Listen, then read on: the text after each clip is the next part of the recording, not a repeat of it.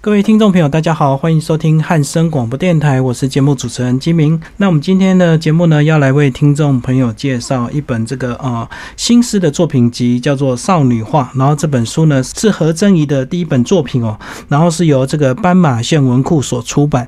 那我们今天非常高兴邀请到何真怡来到我们的节目现场，为大家介绍她的第一本这个新诗的作品集哦。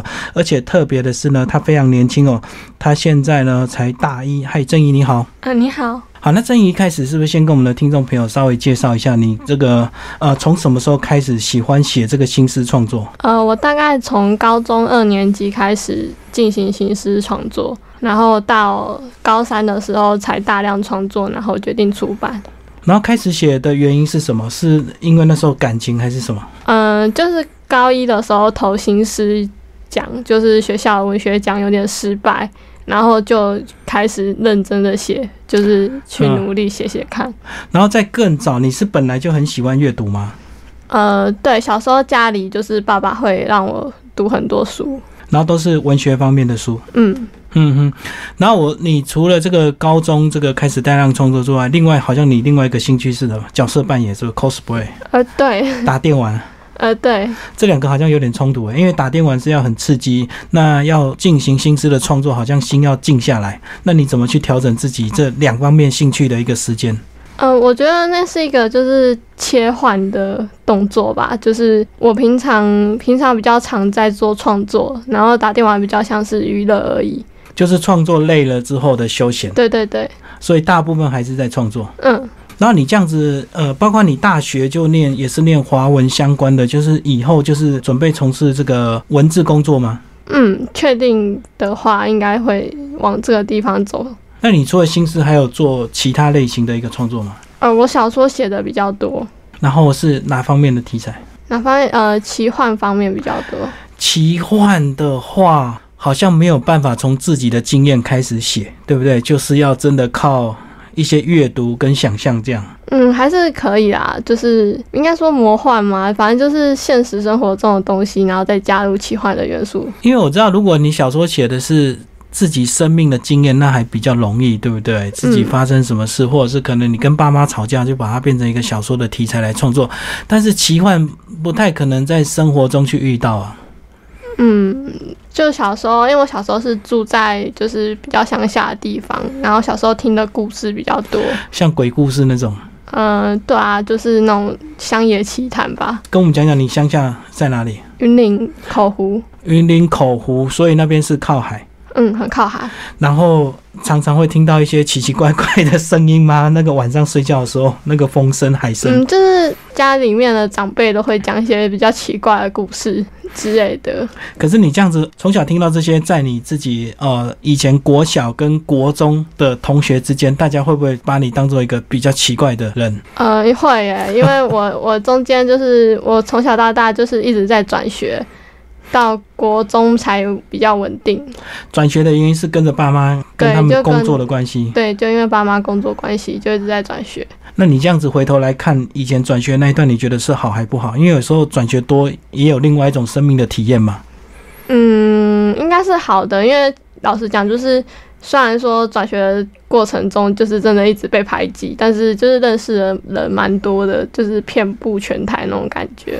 然后那时候难免这个小朋友被排挤，那被排挤是不是造成你的心就会更能够安静的下来阅读？因为等于是没什么人朋友跟你玩，你就能够专心的读书，这样你觉得会不会有关系嗯？对，然后对事事物的感知也会比较敏感一点。哦，因为这个环境使然，然后造成你一定要在各方面，不管是对老师或者是对其他同学对你的一些动作，你都要更细腻的去观察，所以这无形中也造成你是呃心思创作的养分嘛。嗯，然后这样子，你自己觉得从高二写到现在大一嘛，然后大概三年多的时间，在新诗的创作上，你现在能够维持一定的速度跟一定的品质吗？还是说，呃，已经可以稳定下来了？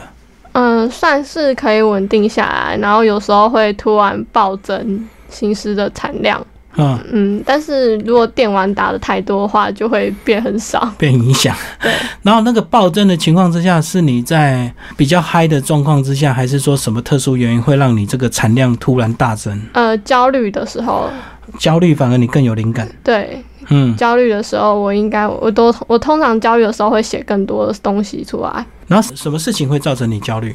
嗯、念书压力之类的。可是你这样子，如果以确定要从文字工作者来讲的话，在成绩上，父母亲或家人会对你还是有一定的要求嘛？因为既然你已经决定方向了，那好像就是我觉得就是你你在乎的就是在专业的部分，就好像不是一般的这个科系了嘛。就是怎么讲？因为我自己想要重考的关系，所以我对自己要求很高，所以你现在又想要重考，对对对。那新的目标是什么？呃，我如果可以的话，就考回西部西半部就好。哦，就是住宿的问题就对了。对，就是在东东半部过得不是那么习惯。可是有些人很喜欢故意去偏远的地方、欸，诶，这种好山好水的地方享受大学生活这样。呃，我一开始也是这样想，然后后来发现自己不太适合。而且好山好水反而有时候心灵沉定下来之后更有创作灵感。嗯，那还是要看人吧，因为我自己在那边就过得不是很适应，所以才想说要考回来。所以你是比较嗨的人就对了，呃，对，所以没有办法这个享受东华那种宁静的校园生活。嗯，对对对呵呵呵，所以你现在等于是准备重考中，对，嗯，那还有一点时间呢、还有嗯半年嘛。嗯，然后跟我们聊聊你这本作品好不好？你这本好作品是大概呃集结多久的一个作品？其实不长，大概两个月。两个月的时间出来的。嗯，可是我看里面好像大部分都是写描述关于感情的部分，对不对？对。嗯，那跟我们讲讲为什么你对感情这部分特别有想法？哦，因为怎么讲，我谈的恋爱就是都蛮失败的，然后你你觉得是你个人的原因还是对方的原因？都有吧， 就是感情是两个人的事情嘛，哦，就是谈的恋爱都蛮失，就是没有很成功，然后也蛮羡慕别人的恋爱，可能是那种就是在社群网站上可以放一些照片之类。就散照就对。对，然后我自己我自己的恋爱就都蛮失败，你放独照还是蛮散的， 而且你常常放一些角色扮演的照片这样子。嗯，那你这个失败的原因是因为没有找到跟你相同兴趣的吗？因为我觉得，呃，从事文学创作女孩子，她的心思本身就比较细腻跟敏感，就跟一般的女孩子比较不一样。所以在两性之间的一个相处，是不是你要找到跟你一样喜欢文学的男生比较适合？嗯，可能吧，因为一直以来就是跟我交往的对象，我通常都会比较偏向跟理组的男生交往。然后你是文主，他是理主，那就个性不合。呃，对，有时候是个性不合，然后到后来就是我我生病之后变得更任性，然后反而就是怎么样都蛮失败的。然后，更任性就是对方无法满足，让你满足就对了。嗯，应该说对方会有时候没办法承担我的情绪。呵呵呵，可是这个好像是一个文学创作者必有的特质之一，有时候就是要特别的敏感或特别的任性这样子。嗯那我觉得应该是还找不到同温层，对不对？嗯，应该这样讲，对。不过另外一个好处就是说，因为感情谈的比较多，失败的比较多，就造成你的心思创作 在感情这部分就写得更加的好，这样。嗯，谢谢。那是不是来跟我们来介绍几首好不好？你这个呃，是不是每一首的这个新诗的创作故事背后，都是你曾经发生的这个感情故事？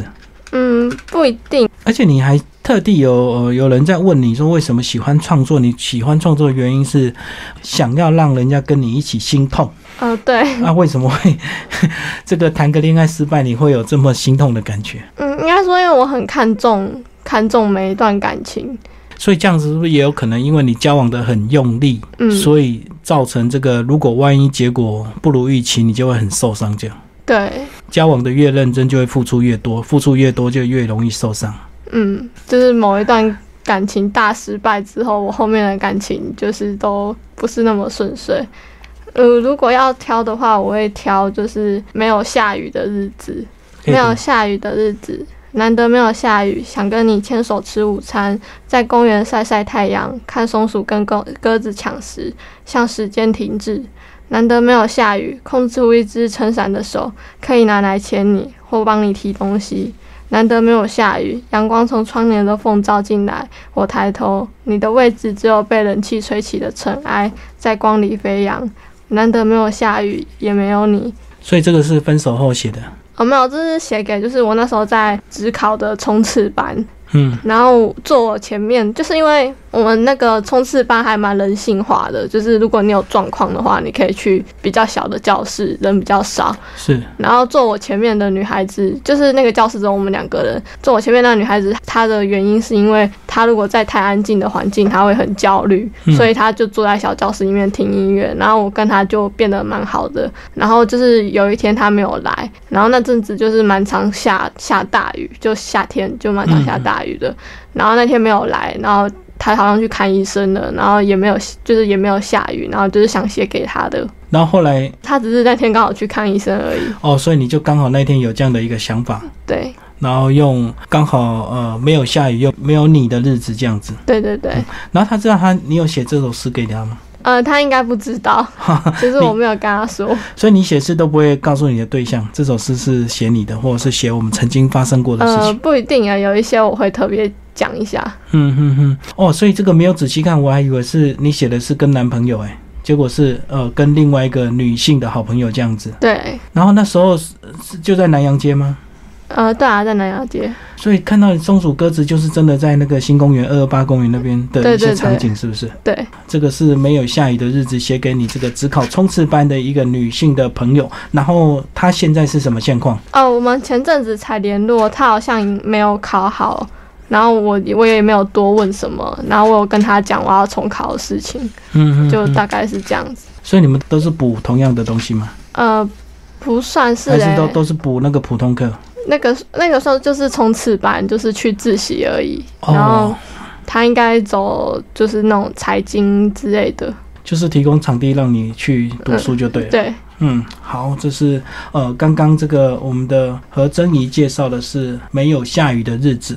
来，再帮我们介绍几首，有没有这个对以前男朋友的？对以前男朋友的嘛，嗯，应该是《大话西游》是真的就是电影《大话西游》给你的灵感吗？对对对，因为我很喜欢周星驰。那那我们就特地请这个呃曾怡帮我们介绍《大话西游》好了。好，爱一个人需要理由吗？不需要吗？需要吗？爱是苦难吗？贪嗔痴才能爱人吗？再给你一次机会说我爱你，再一万年直到过去，我不愿再看见过去的自己啊，也不愿一次一次一次一次，以为自己能成为上帝，却一次一次一次一次来不及。你猜中前头了吗？在我脚底留下印记后，能不能别哭，别在我心中留下泪珠，紧箍着我，日夜疼痛。也许有朝一日，谁为你穿越千山万水，而我也看不清这结局。 《大话西游》你看几遍？呃，大概有四五遍吧。四五遍，然后每次第四台都会重播，就会一直看，就对。对，就是周星驰的电影，只要有播我都会看完。呵呵，那为什么会特地想要用呃这部电影的名字来写这篇？嗯，因为我觉得《大话西游》单看上集或是单看下集的话，会觉得它蛮就只是普通的搞笑片。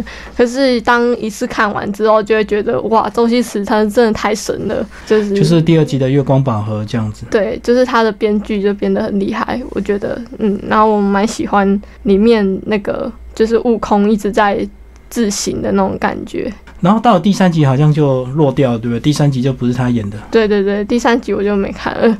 好像就是找别人来演，但是嗯还是延续这个《大话西游》的这个呃故事架构这样子。嗯，嗯，但是就落多了哈，想不到这个呃，连看一部电影都能够把它变成一个文学创作的一个灵感哦。来，那这个你会期待这样的爱情吗？《大话西游》这样子，嗯，我觉得我比较像悟空那样子，就是两边我比较优柔寡断吧，然后可能到最后都不选这样子。如果是我自己遇到的话，就是可能好几个人喜欢你，最后你不知道选谁，嗯，对，应该是这样讲。这样子可能大家都受伤。对，不过有时候这个如果没有把握选的话，反而不选也是一个好的选择，对不对？因为你选错了，反而就又又让自己再次受伤一次。嗯，嗯，而且我觉得这个感情有时候是需要一点时间的这个累积，才能够观察出两个人到底适不适合，而不是这个喜欢就在一起这样子。对啊，这个想不到我们的曾怡这么这么年轻，已经经历了这么多坎坷的爱情故事哈。那再帮我们介绍其他的一个作品吧。二十六页的你唱的歌，好，那就先帮我们读一下。你唱的歌，我不是水果店的老板娘，没有办法让你天天天把水果吃光。我不懂奇妙能力，就不像不懂你。我没见过斑马在草原奔驰的模样，也不知道该去哪。我不敢再听你唱歌，因为我怕有天你不再对我唱，我会想起有人曾经对我唱了情歌。我觉得这个前面两句哦，就写的很棒啊。这个爱一个人，你会希望他多吃青菜，多吃水果，可是他并不一定会真的照做，对不对？嗯，应该说它是它是就是很多中国民谣的嗯，中国那啊边民谣的歌词啊，然后他那一首歌就写说，就是呃水果店老板娘，然后有一个人他他就是喝着啤酒住在海上，可是另一个人他天天都会把水果吃光，然后最后最后水果店老板娘就是选择那个天天把水果吃光的人，用这样来描述他的选择，他选择这个会天天喜欢吃他水果的人。嗯，对，到最后还、我觉得我的解读是因为他的那首歌的视角是从那个住在海上的人开始写，就是他知道山那边的水果店是闪闪发亮的，但是但是他没办法天天去把水果他都吃光，然后水果店老板娘最后应该是选择把水果吃光的那个人。所以他只能在海上天天把酒喝光。嗯，对啊，这跟你自己本身的经验有关系吗？还是纯粹是一个歌词的一个灵感？就是呃那时候那个算是男朋友吧，嗯他就是就是前男友，然后他蛮他每天都在唱歌，然后这些歌就是他就是天天唱给我听的歌，哈、 然后然后在一起多久？在一起很短一两个月而已，嗯因为他就反正他自己问题也很多， 然后你现在还是有有点怀念他没已经不能唱歌给你听了嗯。对啊，因为他唱歌真的蛮好听的，哦，还是有唱歌的优点就对了。对、啊，可是因为两个都有问题， 嗯，对，两个对感情都不是那么成熟吧，嗯哼哼，所以这个有时候感情在即使遇到对的人，也不一定会有结果，嗯，还要在对的时间，对啊，嗯对不对？那像你现在才大一，其实也许还很年轻啊，这个感情还要需要一些时间的磨练哦。嗯这里面有没有写给呃，比如说对宠物或者是对家人的？哦，有有有给家人的，在第七十页的突然想家。所以这个是你在呃花莲写的吗？在宿舍里的那种感觉？呃，不是哎、欸，这是我在，因为我是云林人，然后搬过来台北，这是我在冲刺班的时候写的。哦，你想云林的家就对了。对对对，好，帮我们念一下。突然想家。他说在海上迷航，海豚会领如何领他们回港？说船不停的话，向西会遇到离散的岛。我们是本岛最西侧的人，如果开窗要下，海会结束一切。说逃海又累又苦，被日头晒掉了皮肤，如海风吹走了青春。大半夜下床上船，追着潮汐的脚步，再讨一顿温饱。他说上台北吧，这个村子都是老实的人，会读册的人要好好念书。坐在办公室，人气一定比海风好多了。这里住久会痛风，餐餐海鲜比不上顶港的麦当劳。童年的海却早已科技基因，接起电话像握紧食道的背，海口腔在都市听不见，想念是海水，海夹成了潮间带，眼泪也是海水，又苦又咸。所以这个是当初真的你的家长希望你到台北去发展吗？嗯，就是我是爷爷奶奶带大嗯的，嗯嗯然后他们就是真的就是希望我可以去台北好好念书，所以这个在这个云林的乡下真的是餐餐每天都吃海鲜，吃胆固醇太高。对，然后就吃就很容易痛风，嗯嗯嗯，这个所以海鲜吃太多也是不好。虽然我、我们在都市人会很向往吃海鲜，可是你们住在海边的人反而是天天吃海鲜，反而造成负担。对啊，这样子其实云林带给你很多这个怀念跟儿时的回忆，对不对？嗯，对，所以这样子，你到台北之后会不会有点不习惯台北的这个节奏啊，这个街道或者是一些塞车问题啊？嗯，刚开始来的时候其实还好，觉得蛮新奇的，就是就是什么事情都很方便就对了。嗯在云林就没那么方便，云林就是那个村子里面只有两家杂杂货货店，店然后在台北就是路口就是 Seven Seven Eleven 之类的。嗯嗯嗯。可这样子，我觉得在台北反而这个很方便，但是其实很多人跟即使住在隔壁，楼上楼下也不认识，对不对？对啊，就是那种疏离感比较重。所以你会不会感觉那种，呃，对这样的很不习惯？因为你们如果一个村子，其实大家都认识啊，根本对啊这个大家都能够彼此照顾了哈。那像在台北这个，有时候楼住在你隔壁户的都不一定认识你，嗯这个是你未来自己也要习惯的问题啊。嗯，对啊，那你有没有想过你未来自己的生活？除了这个呃文字创作之外，你想要过一个什么样的生活？是就是像人家一样在台北工作啊、上班，还是说你最后想要呃回到你的云林老家去发展？嗯，我没有想过要住在哪里耶，就是其实我觉得就住在一个方便一点的地方，然后小小的套房之类，这样就好了。就是没有多想说要卖房子或者什么的。然后就是心思还是用在创作上面。嗯，有喜欢养宠物吗？呃，还好。我知道现在人很多人有时候因为独居习惯，所以他会有点孤单寂寞，就很爱养这个。男生喜欢养狗，女生喜欢养猫。你有没有遇过这样的朋友？哦，我妈就是啊， 我妈就养了四只猫。那他养猫的理由是什么？是因为猫很乖很安静吗？一开始是只养两只，然后她啊，她跟我妹妹住，然后然后一开始可能是真的觉得孤单吧，或是嗯或是觉得猫很可爱，然后就养养两只，然后后来又再收养两只，就是养猫的人都会这样子，就养越养越越养越多。对，因为人家知道你有养猫，万一他不想养，他就会送你，哦对对对你就会对。收集 收集宠物越来越多这样子。对，然后到最后家里就养了四只，而且我觉得养猫比猫狗比较简单一点，说至少猫不会制造噪音，所以你养很多只在家里也不会影响到左右邻居这样。那如果狗就不行了。哦，对啊，嗯，那你自己完全都没有试着养过，你这样子也算是一直一个人在住，对不对？不管是你现在在东华住宿舍，或者是上海、台北，其实都是一个人在住。嗯，没有啦，就是住亲戚家，所以也不太方便养。好好好，但是就是我有偷偷养过那种，就是小小小的那种宠物书。在这个你这本这个新诗作品集这个出版的时候，你心里会不会有一些压力？嗯，因为我有，知道这个呃新诗创作人其实也是蛮多，而且彼此这个都有一些讯息跟管道。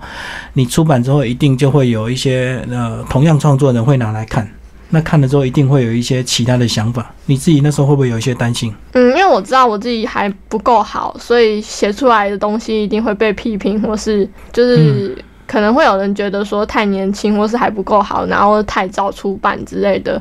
就是这些东西，就是我的编辑都有先跟我谈过。那但是出版之前是蛮紧张的，但是也蛮期待的。那到呃到现在的这个、呃、声音呢？到现在吗？到现在就是还是有批评，然后然后赞赏的也蛮 多的，这个所谓的批评是直接对着你，还是这个间接听到的？间接听到啦，哦，所以这直接个比较少。所以文学这文学城还是不太会不太好意思，这个彼此直接那个太太直接接的批评，对不对？嗯，应该还是有人敢直接批评，只是他没有看到我的东西而已。 呵呵呵。所以这样子，呃，你觉得这个文学创作在整个创作的这个过程，对你是一对你是一种这个呃疏解压力的一个方式嘛？就是你会把你的一些忧愁或者是生活压力，透过文字创作去把它疏解掉嘛？嗯，我觉得会，嗯就。因为我焦虑跟忧郁的时候会写特别多的诗。然后你创作的时候，那时候你想的是有没有想要给谁看，还是说对自己是一个这个生命的一个见证，就是我出过书了这样子？嗯，出书吗？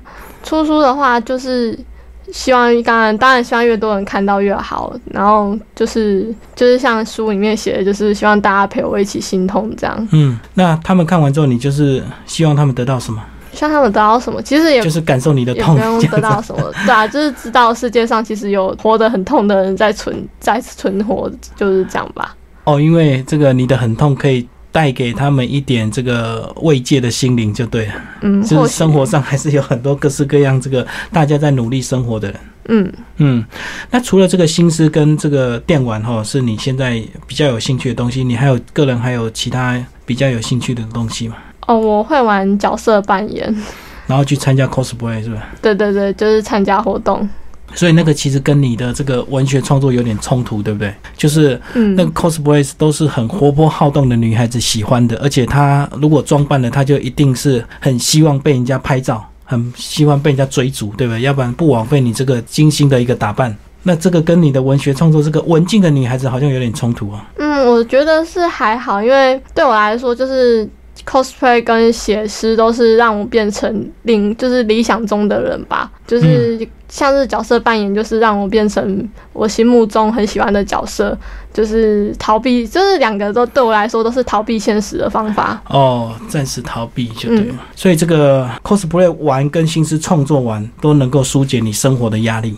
嗯，还有其他的疏解的方式吗？会透过运动或者是其他的方式吗？不太会，我不太运动的。那今天我们非常感谢这个何真怡介绍她这本这个作品叫做《少女画》，然后斑马线文库所出版。最后再讲一下为什么叫少女画，好吧？哦，因为“少”这个字可以念少女化或是少女化。然后其实我我的头发就是蛮短的，然后就是怎么讲，我很喜欢说自己是少女，可是其实我我的举动比较像男孩子一点。然后所以我就觉得说自己是不是希望自己可以不要那么女生，不要那么女性化，所以有点少女化。可是又希望自己，同时又希望自己可以就是女生一点，就是少女化，就是我觉得是一种矛盾的感觉。哦，两层的意义，对你希望你女性多一点，又希望你少女这部分这对对对。这样你个性蛮冲突，是不是也是因为这样个性冲突造成你这个灵感源源不断，能够创作速度这么快？嗯，我觉得是，所以这个是这个呃何真怡她的一个作品《少女画新诗作品集》。那听众朋友如果有兴趣，欢迎找这本书来阅读，是斑马线文库所出版。然后呢，也有你其实有点把它当做这个绘本，对不对？其实里面还有配合一些简单的一个插画。嗯然后这个吴成辉是你认识的朋友，还是出版社帮你找的？哦，是我自己找的。然后你们是什么样的关系认识的？呃，我就是有一天不小心在脸书上留言，然后留错言了，就留是到他的版上。对，留到他的板上，然后他就加我好友，大概是这样子。一开始我只是他的粉丝而已，哦，所以你出版你就问他可不可以帮你画点东西，他就乐意这样子。对对对，嗯，他其实他这个呃，他画的东西线条都很简单呢。嗯，因为我他的风格就是这个样子，然后我很喜欢他的风格，所以你觉得跟你这个心思的这个有有点搭配是不是？对感觉，因为其实你的创作这个文字也没有刻意挑选比较难的哦，嗯然，后就是很简单的讲这个人的人跟人相处之间，或者是感情之这方面是比较单纯的感情，是不是？好像配上他这个单纯的一个线条，其实呃，整本书看起来其实蛮搭配，而且呃，看起来很舒服啊。嗯，对，嗯。谢谢，好，谢谢我们的何真怡帮我们介绍她的这个呃新诗作品集《少女画》，听众朋友有兴趣欢迎找这本书来读，斑马线文库所出版，谢谢。